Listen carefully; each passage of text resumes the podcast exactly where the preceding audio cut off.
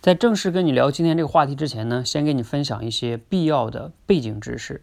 在过去这两三年的时间呢，我们一直在通过多维直播的方式帮学员去练口才。什么叫多维直播呢？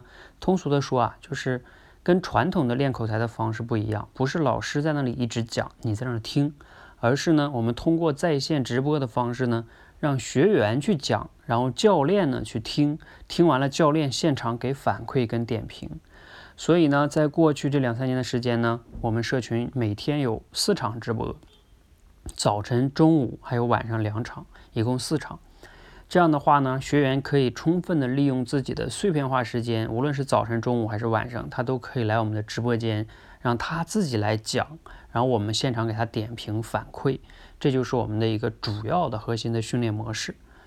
那这个训练模式呢，就会有一个问题啊，就是学员呢，他每个人轮流来讲嘛，那有的学员呢，就能听到一些比较优秀的同学的演讲，那他听完了呢，往往会觉得，哎呀，人家讲的这么好，他自己就会觉得自己讲的不好，就会变得紧张啊，打击自己啊，等等等等的。然后呢，就有学员给我们提了一个建议，说，哎，那你们能不能把这个直播间区分开啊？哎，让这个优秀的和基础的同学，对吧？分开不同的直播间去讲。哎，他有这么一个建议，所以针对这个建议呢，我来聊一聊我们我们的建议哈。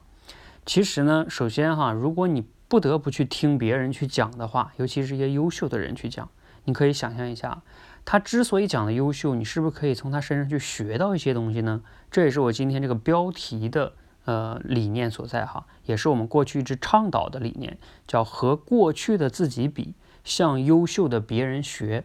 我们从小到大呢，往往的形成的一个思维定式就是，啊，别人家优秀的孩子，对吧？被父母不不断的说，所以一看到别人的优秀呢，往往就打击自己。其实这大可不必，你要比的是过去的自己有没有进步，对吧？跟过去自己比。另外呢，如果别人优秀呢，你可以去学他身上的优点。道理呢，往往就是这么简单。但是呢，我们的思维模式由于习惯了，就很难改过来。但你必须要改。我们社群中有个知行合一这个同学呢，他曾经也是看到我们另外一个同学非常优秀，叫周可可啊，他就拜他为师，向他去学习。你看这个更学的更彻底。好，另外一点呢，就是说啊，你其实能看到一些优秀的人啊，给你造成了这个紧张跟呃压力，这往往是锻炼你的讲话的心理素质啊。你想啊，你在现实中跟人开会或者什么朋友聚会，也总有人有同事比你讲得好，是吧？那难道你就不讲了吗？所以他这样的话呢，去锻炼了，给了你一个实战的一个场景，让你去锻炼你的心理素质，多好啊！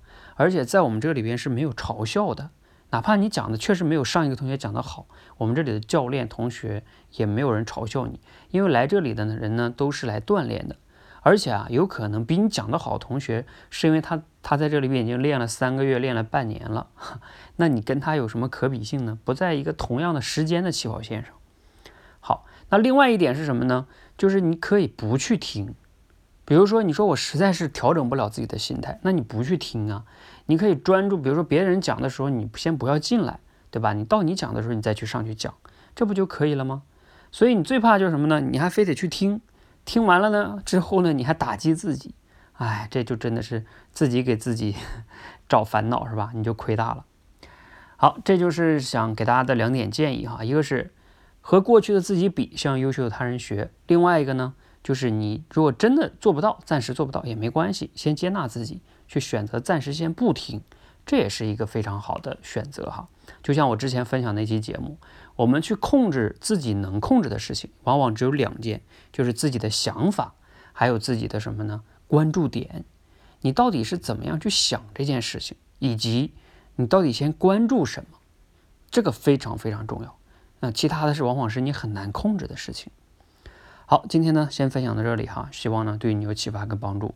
让我们一起通过这种多维直播的方式，真正的通过实战的方式呢，提升大家的口才表达能力。演讲能力等等等等，你也是可以的，加油！